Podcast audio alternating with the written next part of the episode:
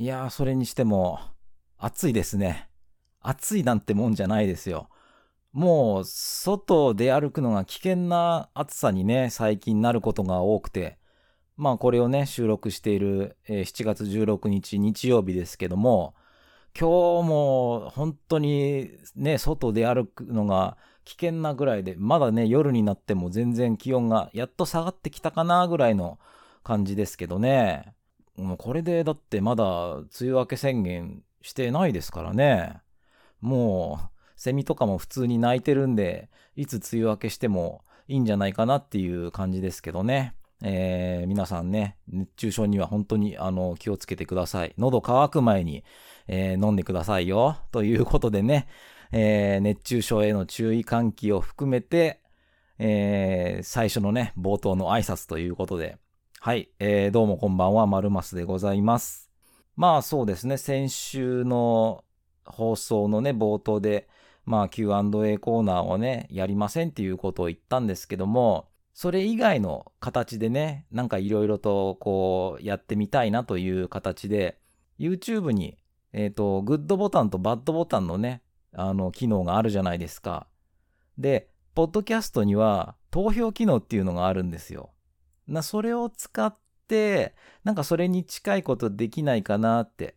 一応ね、ポッドキャスト、まあ、Spotify 限定の機能ですけども、えー、評価するね、ボタンがある。あ、Apple Podcast にもあったかな？うん。なんか、えっ、ー、と、いろんなポッドキャストサイトでね、評価するなんかボタン機能みたいなのがあるんですけども、まあ、それがちょっとね、あんまり目に見えてこない形なので、まあ、ちょっとね、投票機能というのがね、Spotify あるので、まあ、Spotify で聞いてる方限定になりますけども、まあ、それを使って、えー、このコーナー、このコーナーじゃない、この番組が、えー、どういう評価を受けているのかなって。まあ、おかげさまで、あの、ね、開始当初よりも、えー、フォロワーも再生数もね、えー、伸びてはいるので、まあ、おおむね、まあ、好評もしくはトントンぐらいなのかなと。つまんなかったらね、あの、再生回数下がっていくと思うので。まあでも、その辺がちょっとね、知りたいなっていう感じなので、えー、また、またじゃないや、今回から、えー、投票機能を使ってみようかななんて考えております。はい。じゃあ、それでは、今週のニュースから行きましょうか。あ、えっ、ー、と、あの、話してる最中に、あの、マウスをね、こうカチカチカチカチクリックする音が、こんな感じでね、入ると思うんですけども、えー、基本、えー、この収録はですね、えー、パソコンを見ながら、ね、ファミツー .com だったり、えー、フォーゲーマー .net のサイトを見ながらやってるので、まあちょっとね、あの、各所でこうマウスのクリック音が聞こえるかもしれないんですけれども、えなるべく、あの、編集でね、カットするようにはしてるんですけども、えー、まあ、どうしてもね、入ってしまうとことかもあるので、うん、どうしても気になるっていう方はね、ちょっと申し訳ないですけど、このクリック音。あの、そうですね、クリック音に関しては、もちろん編集でね、カットすることもできるんですけども、えっ、ー、と、クリック音がしない静音マウスにしてみようかななんてのも思ったんですけども、静音マウスね、こう、お店で、あの、ちょっとね、押してみたりしたんですけども、確かに音はしないんですけども、なんかこう、クリックしてる感覚がないので、うん、ちょっとなんか違和感があってですね、やっぱり自分としては、うん、ちゃんとね、音のするマウスの方がいいかななんてことで、えー、静音マウスはね、えー、使わない方向でいきますので、えー、よろしくお願いします。えまあ、ニュースといってもですね、今週は、えニュースらしいニュース、少なかったですね。はい。えー、一件だけです。はい。今回はニュースの話題一つだけです。初めてだな、一つで済ますってのは。えー、PS プラス7月のラインナップを公開ということで、えー、もうすぐかな？来週ですよね。来週から、えー、提供開始になるね、えー、7月の、えー、PS プラスのね、ゲームカタログのえー、ラインナップとかもね、えー、発表されました。えっ、ー、と、It Takes Two。これは、えっ、ー、と、いつだかね、確かゲームオブザイヤーを受賞したゲームですよね。ただなんか、あの二人プレイ専用のゲームらしいので、一人でプレイすることはできないということで、うん。どういうゲームなのか、ちょっとは、あの、やったことないんでね、わかんないですけど、洋ゲーみたいですね。うん。他にも、えっ、ー、と、アンダーテイル、インディーゲームのね、えー、ちょっと変わった、なんか戦わないなんかスタイルの、戦うことがなんか全てじゃないみたいな、あのー、ね、コンセプトのアンダーテイルっていうね、インディーゲーの RPG が、えー、ラインナップされてますね。アンダーテイルはですね、積んでるんですよ。だいぶ前にね、セールで買ったんですよ、アンダーテイルは。面白そうだなって思って。でね、配信とかでもね、結構人気のあるタイトルなんで、いつかやろうかなと思って買ってはあるんですけども、いかんせんずっと積んでるっていう状況です。どっかのタイミングでね、やりたいんですけどね、こう、次から次へといろんなタイトルが出てきちゃうとね、なかなかタイミングがっていう感じですよね。えー、そして、無双シリーズが2本追加されるみたいですね。えー、新三国無双8と、えー、戦国無双5。ね。えー、日本と、えー、中国のね、まあ、光栄のね、日本と中国のじゃないや、えっ、ー、と、三国時代と、えー、戦国時代が、ね、それぞれモチーフになったね、えー、光栄の看板シリーズですよね、無双シリーズ。えー、そうですね、マルマスとしては無双シリーズは、えー、完全に三国無双派ですね。戦国無双はですね、一切やったことないので、まあこれを機に5から手をつけるっていうのでもいいんですけども、そうですね、三国無双に関しては、まあ今回ね、あの、ゲームカタログに入る8は、えー、実はプレイしてないんですよね。前作の、前作じゃないや、前々作か？いや、前作でいいのか。前作の、えー、無双セブン猛将伝で止まってますね。はい。えっ、ー、と、三国無双はね、えー、まあ三国志をね、題材にした、まあ、アクションゲームなんですけれども、ずっとね、初代からセブンまでは一貫してステージクリア型のゲームだったんですけども、まあ8からね、オープンワールドが、あの、舞台となって、ただそれがだいぶ賛否ある形なんですよね、今回。確かに、うん、ストーリーとかで言うと、うん、オープンワールドよりも、なんか三国無双はステージクリア型の方が確かに良、かった気はしますけど、まあまあやってないのでね、そういうなんか、えー、批評とかはちょっとできませんけれども、まあそうですね、三国無双に関しては、えー、PS2 のね、えー、三国無双2から、えー、ハマりまして、もうそっからね、毎シリーズずっとね、買って遊んでて、で、6ぐらいでもうなんか無双シリーズお腹いっぱいになって飽きちゃって、いいやってなったんですけども、久々にね、セブンをやって、ああ、やっぱ面白いな、無双はってことでやってたんですけれども、やっぱりちょっと、うん、繰り返し遊んでるとね、無双系はちょっと飽きが来るのが早いっていうことで。で、キャラクターもね、すごい数増えましたからね。なんか操作できるのがね、そういうなんか無名、無名というか、その有名じゃないキャラとかはね、あの、モブキャラでもなんか普通に操作できるらしくて、エディットなんかもね、えー、確かできた気がしますし、あとはね、シミュレーション要素がね、あの、追加されたエンパイアーズっていう、なんか外伝みたいなね、結構いろいろ無双シリーズはね、あの、幅広く展開してますよね。まあそんな、えー、無双シリーズ2つに加えて、えっ、ー、と、なんだ？スナイパーエリート。うん、なんか、あの、FPS のね、ゲームですね。あと、メルティーブラッド。あのー、格闘ゲームですよね、2D の。うん。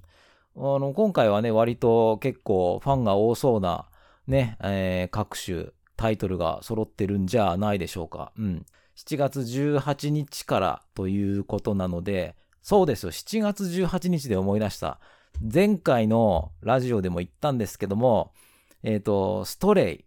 ストレイとか、えっ、ー、と、バイオショック各種シリーズ。あとは、えー、ボーダーランズのダブルデラックスコレクション。うん。まあ、ストレイ以外の2つはね、えっ、ー、と、PS プラスプレミアムを、えー、入ってる方が対象のクラシックコレクションのタイトルなんですけども、えー、ストレイをね、はじめ、今言ったタイトルは、これらがゲームカタログに入るのと入れ替わりに、えー、消えてしまうので、ね、もう、あさってで終わりなので、はい。もうストレイなんかはね、もう数時間でクリアできるので、あの、やってない方はね、もう、駆け込みでぜひぜひプレイしていただきたいなと思います。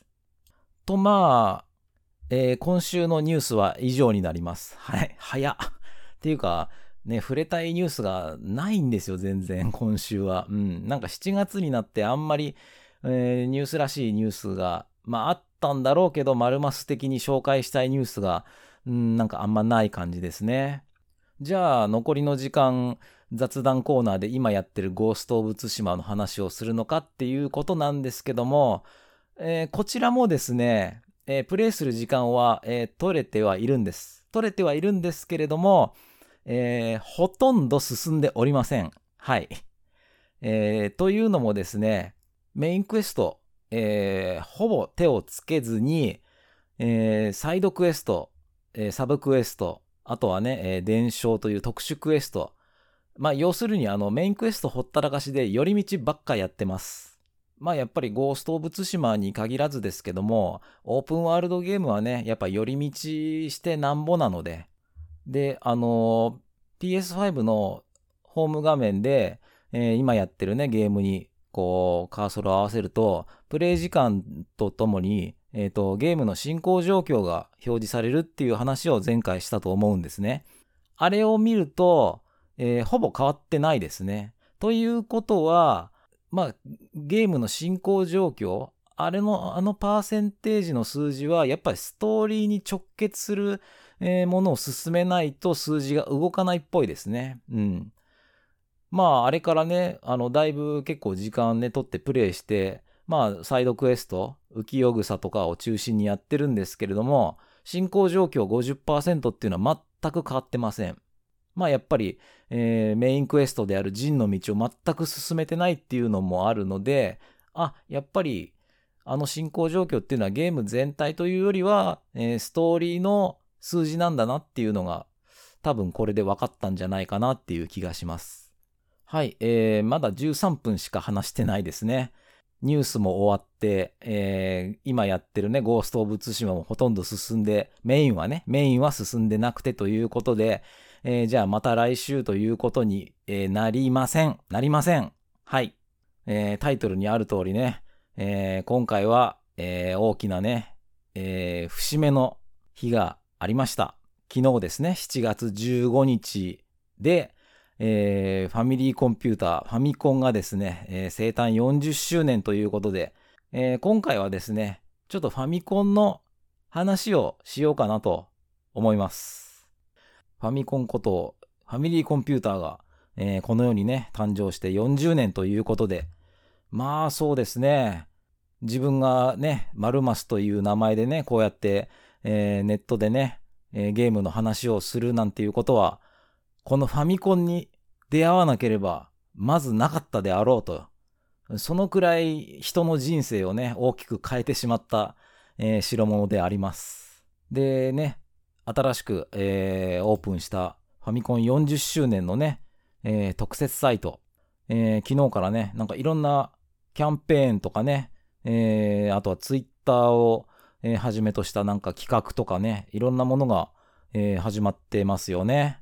ちょっと一つずつ見ていきましょうか。えっ、ー、と、ファミコン国民投票ということで、えー、あなたの一票が決めるファミコン何でもナンバーワンということで、えー、第1回の、えー、お題なんですけども、初めて買った、もしくは買ってもらったものはということで、はい。まあ、この、えー、第1回の期間はですね、えー、昨日の15日からえー、来週の、えー、水曜日19日までのテーマということですね。そして、えー、7月20日に結果発表ということで、どうですか皆さんは？まあ、ファミコンに絞るとですね、それこそ、えー、マルマス私ね、40過ぎてますけど、やっぱ40代の方が中心になるんじゃないでしょうかね。もちろん、あの、下の年代のね、えー、方もね、生まれた時からファミコンが家にあったっていう方もね、いると思いますけども、まあね、もうすぐね、40代も、えー、中頃にね、差し掛かる、えー、マルマスなんかはですね、本当にちょうど、あの、ファミコンのね、えー、少し、本当に少し前ぐらいに、えー、生まれた世代なので、ファミコンのね、えー、もう熱狂ぶりというか、えー、社会現象的なね、ものを、あの、もう小学生ぐらいからもう、やっぱね、肌で感じていましたからね。うん。リアルタイムで、やっぱファミコンとかね、その後にね、続くスーパーファミコンの流れを、えー、体験できたっていうのはね、本当に貴重な、えー、時代をね、えー、経験できたなっていう思いですね。ちなみにですね、えー、マルマスが初めて買ってもらったソフト、えー、本当は一番欲しかったのはやっぱスーパーマリオ、スーパーマリオブラザーズが欲しかったんですけども、えー、やっぱ当時はですね、もう大人気すぎて、なかなか手に入りませんでしたね。はい。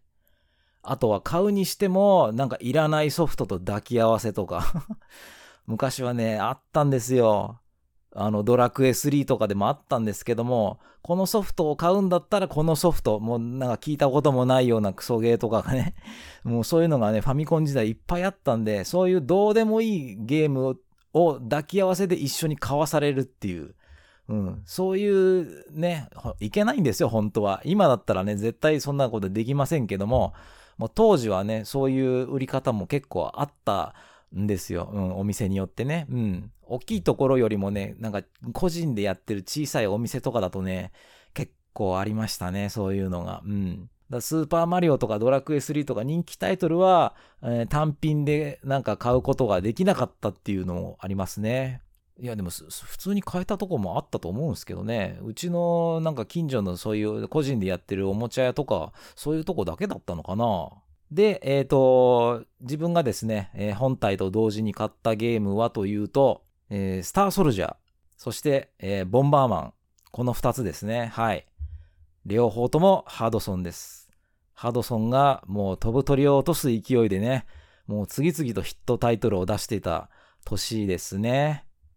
時代にすると、いつ頃かな ?1985 年か86年ぐらいかな。えー、そうですね、ファミコンとの出会いは、ファミコンの発売自体はね、1983年ですけども、えー、ファミコンと出会ったのは、えー、85年ですね。で、親に買ってもらったのが86年かな。まあ、初めてね、えー、ゲームというものに触れたのが、そのね、スターソルジャーとボンバーマンという、今考えたらね、ちょっと初めてゲームやる人にはめちゃくちゃ難しいタイトルじゃん、二つともっていうぐらい。そうですよ。もう全然クリアできませんでしたよ。だから、あ、ゲームってすごく高いし、すごく難しいもんなんだなって子供心に思いましたね。はい。それでも毎日繰り返しやってると、だんだん慣れてきて、腕も上達して、少しずつ先に進めるのが、やっぱ楽しかったですね。えー、そして、下の方に行くと、小林玩具店。これ、あれですよね。あの、お笑い芸人のケンコバさんが、あの、YouTube でね、あの、動画出してましたよね。皆さん見ましたか？これは。あの、自分はね、えー、ちょっと、この収録をするちょっと前にね、えー、見ましたけど、うん。エキサイトバイクやってましたね。エキサイトバイクは自分は持ってなかったんですけど、友達ん家でもうめちゃくちゃやりまくってましたね。エディットができるんですよね。いろんなこうコースに障害物を置いて自分で好きなね、あの、障害物を置いて自分だけのコースがね、できるっていう。で、ジャンプ台、高くジャンプできるね、ジャンプ台をこう、いい感じの感覚でね、置いて、どこまで高くジャンプできるかなんていうコースもね、作ったりしましたね。ジャンプ台からジャンプ台へみたいな、そういうのを延々とやってって、どこまで高く上がるのかなって思って画面からはみ出すくらいまでね、えー、大ジャンプすると、えー、画面を突き抜けてね、主人公があの下から出てくるっていう、ね、そういうね、めちゃくちゃなところも、あの、ファミコンのなんか、ね、バグというか仕様なのかよくわかんないですが、そういうなんか、あの、ぶっ飛んだ現象が起きるのも、えー、ファミコンならではでしたよね。おいおい、下から出てきたぞ、みたいな。ありましたね。えー、そしてさらに下の方を見ていくと、えー、ファミコン全国一斉クイズ。こんなのあるんですね。えっ、ー、と、7月30日に実施ということで。えー、なんでしょう。マニアックなクイズとかが出てくるんですかね、これ。スマートフォンからのみ、えー、挑戦できるらしいので、まだね、えー、月末なので、ちょっと時間はありますけども、まあちょっとこれは、うん、あの、挑戦したいと思います。はい。で、やった結果とかもね、あの、このラジオとかでね、えー、話そうかななんて思います。ね、今からね、ラジオで話すネタが1個増えました。よし。えー、さらに下を見ていくとね、えー、ファミコン武勇伝ということで、こちらは、えっ、ー、と、ツイッターとの連動企画みたいですね。うん、まあ、自分はね、あの、ツイッターは、まあ、ちょっと前まではね、やってたんですけど、まあ、ちょっといろいろあってね、もうツイッターは、えー、もう、アカウントも消してね、やめちゃったんですけれども、まあ、別にツイッターでやらなくてもね、あの、武勇伝とかね、なんかファミコンにまつわる話とかだったら、えー、ね、ツイッターには投稿しません、できませんけども、えー、このラジオで、えー、話そうかななんて、えー、思ってます。はい。ちょっとね、えー、今見てパッと、えー、思い浮かんだ武勇伝とかはね、あの、また改めてちょっと整理して、えー、話したいなと、えー、思いますので、えー、その辺もまた、うん、後日という感じですかね。うん。えー、そしてさらに下に行くと、えー、ファミコン年表なんてのもありますね。ちょっとじゃあ、ファミコン年表見ていきますか。なこの話聞いてて面白いのは、ね、マルマスと同じ40代の方だけかもしれないんですけどね。どうですかねあの、若い方とか聞いてても、なんかおじ、おじさんの昔話みたいな感じにちょっとなっちゃうかもしれないんですけど、なんか、ふーんぐらいな感じで 聞いてもらえればと思います。はい。えー、まずは1983年、えー、ファミリーコンピューター本体と同時に、えー、ドンキーコング、マージャン、マリオブラザーズ、ベースボール、この4つが、え、ー、と、同時発売の、いわゆるロンチタイトルだったんですかね。えー、まあ先ほども言ったようにですね、えー、1983年は、えー、まだマルマスはね、えー、ファミコンとは出会っておりません。はい。こういうものが発売されてるっていうことすら、えー、知りませんでした。うん。あの、ゲームウォッチとかはね、持ってたんですけれども、うーん、ファミコンの存在はね、えー、まだ知りませんでしたね。あ、ここに書いてあるな。ロンチタイトルは、えー、ドンキーコング、ドンキーコングジュニア、ポパイの3つですね。はい。まあ、この辺のさっき言った4タイトルは、えー、ロンチではないけど、83年に発売されたタイトルっていうことでいいんですかね。えー、そして、翌1984年ですね。えー、ファミリーベーシック。えー、こんなのもありましたね。なんか、ファミコンでプログラミングができちゃうんですよね。えー、光線銃とかね。なんかこういうのもありましたね。これ何のゲームで使うやつだったのかな？あ、ここに書いてあるな。ワイルドガンマン。こんなゲームあったっけ？うん。えー、いろいろ出てますね。うん。で、ソフトで言うと、えー、ゴルフ、ナッツミルク、えー、ギャラクシアン、パックマン、エキサイトバイク、ゼビウス。そうですね。やったことあるソフト、やっぱ多いですね。まあ、エキサイトバイクはね、さっきあのお話もしましたし、ゼビウスはね、もうちょくちょくあちこちでね、えー、語られる伝説のシューティングですよね。ゴルフ。これはですね、うちの親父がハマってましたね。はい。ファミコンは自分が遊ぶものではあったんですけれども、やっぱね、親父が興味を示したんですよね。うん。で、親父はあの、実際リアルのゴルフもね、やっていたということで、で、ファミコンのゴルフをね、なんか夜な夜な一人で 親父がやってんのを、うん、子供心に覚えてましたね。なんかそこそこ上手かった気はしますね。うん。まあね、当時は小学生ですから、マルマス少年はね、あの、ゴルフのルールすらよくわかってませんから、何をどうすれば、あの、ゴルフはクリアになるんだとか、全然よくわからないまま、ね、1ホールも、あの、クリアできずに終わりましたけどね。うん。えー、そんな思い出もありましたね。さあ、そして時代は進んで、えー、翌1985年ですね。1985年に、えー、ようやくマルマスファミコンというものをね、知ります。はい。世の中にこういうものがあるんだっていうのをね、知ります。はい。で、えー、発売されたソフトは、えー、バルーンファイト、ギャラガ、スペランカー、ポートピア連続殺人事件、忍者ジャジャマルくん、スーパーマリオブラザーズ、えー、ドルが、ドルアーガの塔、ER カンフー、えー、1942、えー、そしてボンバーマン。ボンバーマンは85年か、スーパーマリオと同じ年ですね。うん。で、この頃からですね、やっぱり、えー、クラスでね、あの、ゲームを持っている友達がいるよと。うん。やっぱ、あのー、ね、家庭環境によってね、ファミコンを持ってる家と持ってない家がやっぱあって、うん。持ってるね、クラスメートの仲のいい子の家にね、遊びに行ったりして、えー、やらせてもらったりしましたね。そして、欲しくなるわけですよ、当然。うちにもファミコンが欲しいと。あれを家でやりたいと。いうことになるわけですよ。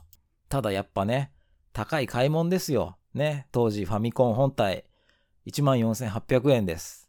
で、ソフト。まあ、安いものなら3,800円ないし4,800円ぐらいで、まあ、通常5,800円。で、ファミコン末期になるとね、高いものだと、えー、6,800円、7,800円。それこそ8,000円ぐらいしたものもありましたね。あ、えっ、ー、と、光栄は例外です。はい。えっ、ー、とね、今でいう光栄テクモ、テクモと合併する前の、えー、光栄です。あの、漢字の光栄ね。光るに栄えると書いて光栄。光栄はその頃、コンシューマーよりもね、あの、パソコンのゲームに力を入れてた時ですよね。光栄のソフトは高かったんですよ、ファミコンでも。平気で1万円とか超えてましたからね。で、やっぱシミュレーションゲームはですね、あの、小学生にはね、ものすごい地味に映るんですよ。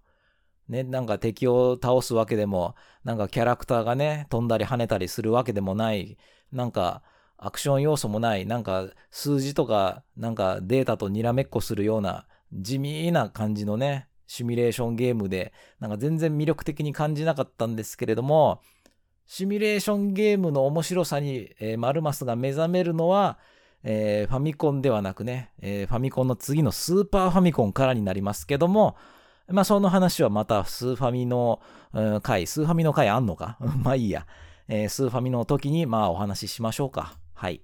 まあそうですね、この1985年のね、あのタイトル、まあほんの一覧です。ね、ほんの一部ですけどね、ここに出てるのは。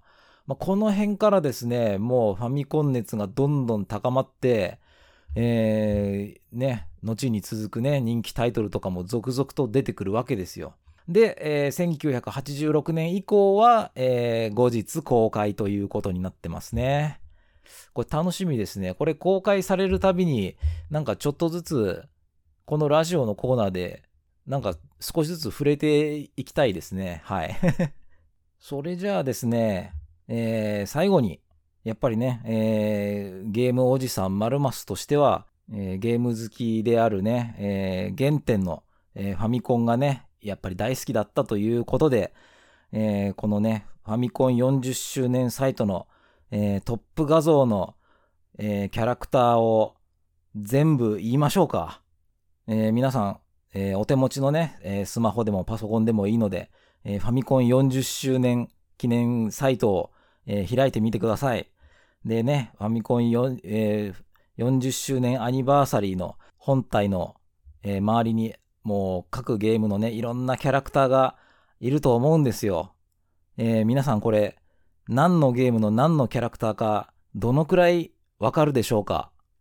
こればっかりはね、インターネットがね、発達して検索で、えー、出てくれば、えー、検索すればね、もういろんなことが出てくると思うんですけども、やっぱりこれはリアルにね、遊んだことのある、実体験のある人にしか、このキャラクターを見て何のゲームの何のキャラだってパッと出てこないと思うんですよね。で、そうですね、こう、ざっと見た感じ、えー、多分8割はわかります。はい。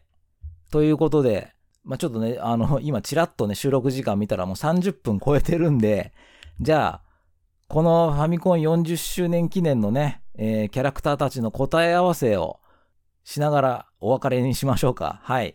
えっ、ー、と、じゃあどっから行こうか。じゃあ、真ん中の上の段の五右衛門からぐるーっと時計回りで行きますかそうしましょうか。はい。えー、赤い服を着たね、えー、おじさん、キセルを持ってる。はい。えー、頑張れ五右衛門からくり道中のね、えー、主人公、石川五右衛門ですね、これは。えー、じゃあその下、えー、白いキャラクターが右で、なんか赤い丸っこいキャラクターが左にいますね。これはあれですよね。えー、ナムコのディグダグですね。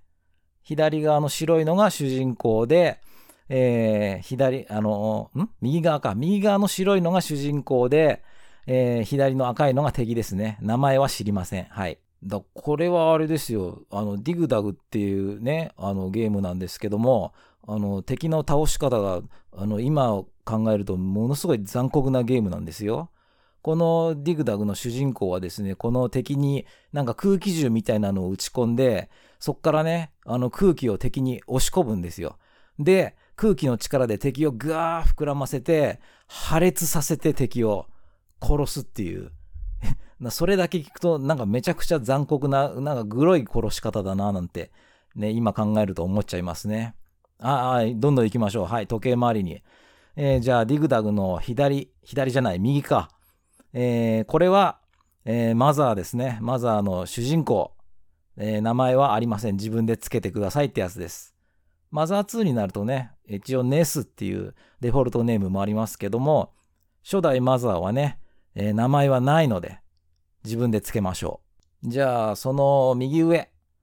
これはね、えー、赤い悪魔、魔界村のレッドアリーマーですね。じゃあ、その上。このネズミは、マッピーですよね。マッピーの主人公のマッピー。マッピーランドの方かな。どっちかわかんないけど、マッピーです。なぜか切れ気味。では、そのマッピーの右側。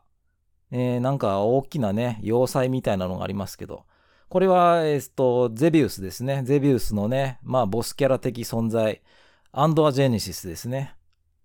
んじゃあ、その下、バイクに乗ったね、えー、おじさん、お兄さん、わかんないけど、エキサイトバイクの主人公ですね。名前は知りません。昔のゲームって固有のキャラクターの名前がないやつとかも結構いるんでね。はい、その下。はい、えー、皆さんご存知、えー、ドラゴンクエストより、えー、スライムですね。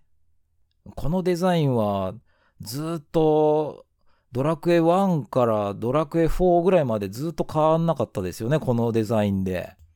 ドラクエ5になってね、えー、スーパーファミコンになってやっとデザインが変わったっていう感じですよね。そして、じゃあ、スライムの下、えー、野球選手ですね。番頭の構えをしてる。これは燃えろプロ野球ですよね。このユニフォームからすると、な、阪神かな？阪神の選手ですかね。阪神の選手なら、えー、いわばバース？バントを構えてるってことは、バントでホームランできるってことだからね。うん。いや、ちょっと待って、バースは左打ちだな。この、この選手右打ちだよね。右打ちで、阪神でホームラン打てそうなの、な、掛布かな？掛布。ちょ、どっちだ？ろうまあいいや。右打ちだと思うので、じゃあ掛布で。えー、じゃあ掛布の左。もう掛布ってことになっちゃってるな。えー、なんか、ちっちゃいですけど、これは、ね、マスクとマント姿。これマイティ・ボーン・ジャックですね。マイティ・ボーン・ジャックの主人公。名前はあったような気がするけど、わかりません。マイティ・ボン・ジャックの左、なんか帽子をかぶってね、えー、旅人のような格好。これはアトランティスの謎の主人公ですよね。やっぱり、えー、名前は知りません。主人公。もう主人公でわかるだろうみたいな。えー、そっからさらに右下ですね。はい、これは世界一有名な兄貴の、えー、兄貴を持つ、えー、配管工のルイジですね。はい。まあね、左側にデカデカと兄貴がいますけどね。で、ルイージの下の、えー、無知を持った大人。これはもう悪魔城ドラキュラの主人公、シモン・ベルモンドですよね。もうね、悪魔城ドラキュラシリーズはね、もう大好きなシリーズなんで、いつかちょっとね、別枠で話したいっすね。さらにその下の、えー、緑色のなんかキャラクターがギャーって言ってますけども、これはワギャンランドの主人公のワギャンですよね。大声を出すことでね、えー、敵を動けなくさせるっていうね、確かやつだった気がするな。えー、そしてワギャンの下、これはもうね、これはもうなんとなくわかる人もね、多いんじゃないでしょうか。はい。えー、ゼルダの伝説より、えー、主人公のリンクですね。まあ、ゼルダの伝説は、まあ、正確にはファミコンのディスクシステムですけどね。まあ、後々ファミコンのカートリッジでもね、出ましたけどね。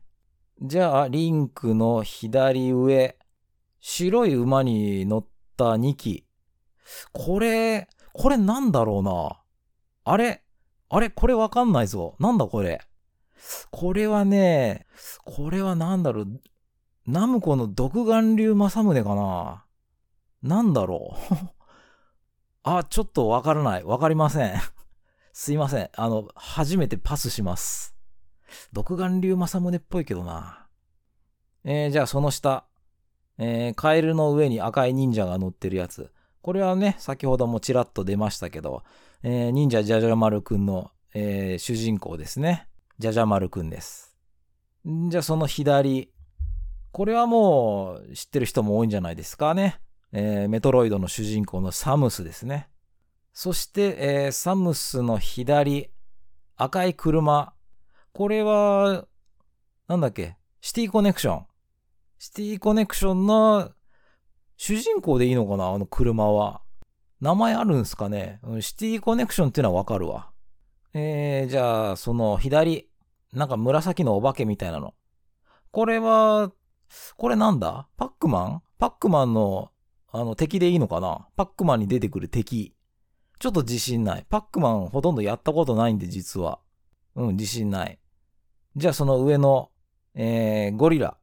ゴリラって言うな。はい。ドンキーコングですよね。こんなにわかりやすいのはないよ。うん。えー、じゃあその左下。はい。みんな大好きロックマンですね。今も昔ももうこのデザインですよね。ずっと。まあ、最近のね、シリーズはもうちょっとゴテゴテしたロックマンですけども。自分の中ではやっぱロックマンはこれです。で、ロックマンの上の白と水色の人。これボンバーマンの主人公ですよね。名前はよくわからないけど。うん。名前あんのかなやっぱり。でロードランナーの敵ですよね、これね。ロードランナーっていうゲームの同じハドソンのね。えー、じゃあその上。うん、これプロレスラーですよね。なんか蹴り技やってる。これなんだろうな。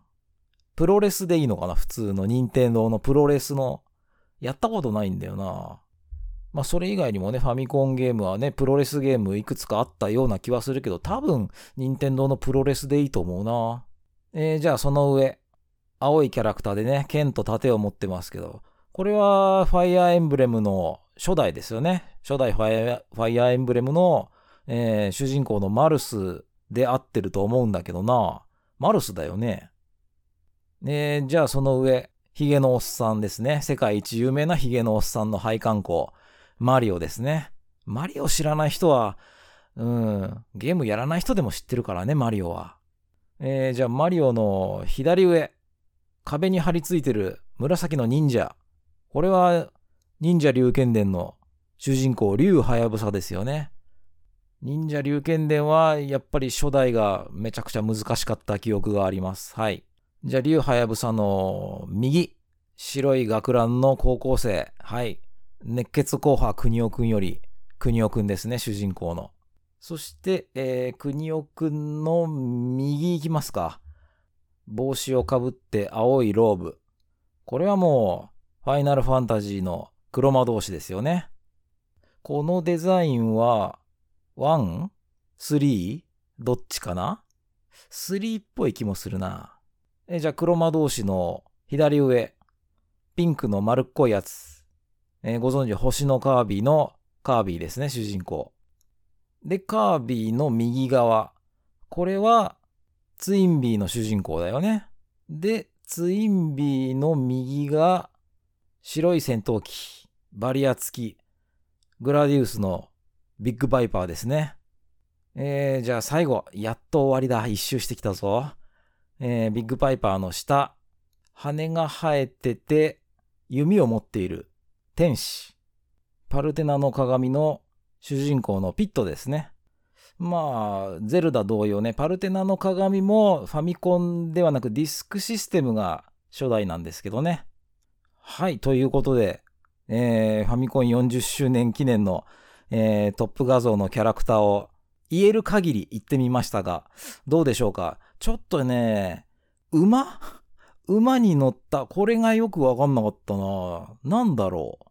あと、ね、ちょっと怪しいのは、あの、プロレスのキャラクターですよね。うん。やっぱやったことないものに関してはやっぱわからないですよね。うん。なんとなくでしか答えらんない。やったことあるものはね、スッと答えられるけど。はい。ということで、えー、ファミコン40周年のね、えー、サイトを見ながら、えー、ファミコンについて長々と、え、語ってしまいました。かなり今回長くなってしまいましたけども、まあそれだけね、え、原点であるファミコンに対する思いは、え、やっぱ強いということですよ。特にね、え、自分と同じね、もう40過ぎの方々なんかはね、もうファミコン、それこそスーパーファミコンぐらいまではね、ゲームやってたけど、うん、もうやってないっていう方もね、多いと思います。マルマスみたいにね、えー、40になってもまだね、PS5 とかでね、最新のゲームを、えー、やってるっていう方非常に少ないと思います。自分の友達とか同級生とかでも、やっぱりもう、コンシューマーはもうほとんどやってない。もうゲームそのものやってない友達もいますし、もうゲームは、うん、スマホでちょこっとやる程度かなっていうのが、うん、友達がほとんどで、そういう意味では、やっぱり変わり者だなと 自分でも思いますね。なので、まあそうですね。今のゲームはやってないけど、昔やってたファミコンとかスーパーファミコンの話だったらわかるよっていうね、中高年の方々にもね、えー、お楽しみいただけたんじゃないでしょうか。なんかこの任天堂のね、ファミコン40周年記念サイトは、まあこの後もちょくちょくね、更新していくみたいなので、まあ更新したらね、このラジオでちょっとネタにしてみようかななんて思います。普段はね、えっ、ー、と、その週にあった最新の、えー、ゲームの話とか、あとはね、今ね、えっ、ー、と、プレイしてるゲームの話をね、本当は雑談で、今ね、さっき、あさっきじゃないや、ちょっと前に、えー、ちらっとね、ゴースト・オブ・ツシマをね、やってるっていう話をしたんですけども、まあ、それがね、えー、ちょっと進行がね、ストーリーがほとんど進んでなくて、まあ、ぶっちゃけ今週はそれについて触れられるところがないっていうところでの、このファミコン40周年記念サイトだったので、えー、いい感じにネタが転がってきてくれたので、えー、非常にありがたいと思っております。ということでね、えー、このね、ポッドキャスト史上、え最長の45分超えというとんでもない時間になってしまいました。あんまり長いとね、え編集するのも大変ですし、何よりね、あの、聞くリスナーの皆さんもね、もうちょっとだれてくると思うので、うん、ここらで今週はお開きにしたいと思います。ということで、えー、今回長々とね、最後まで聞いてくれた方、いるかどうかはわかりませんけども、えー、お付き合いいただきありがとうございました。では、今回は以上になります。マルマスでした。それでは。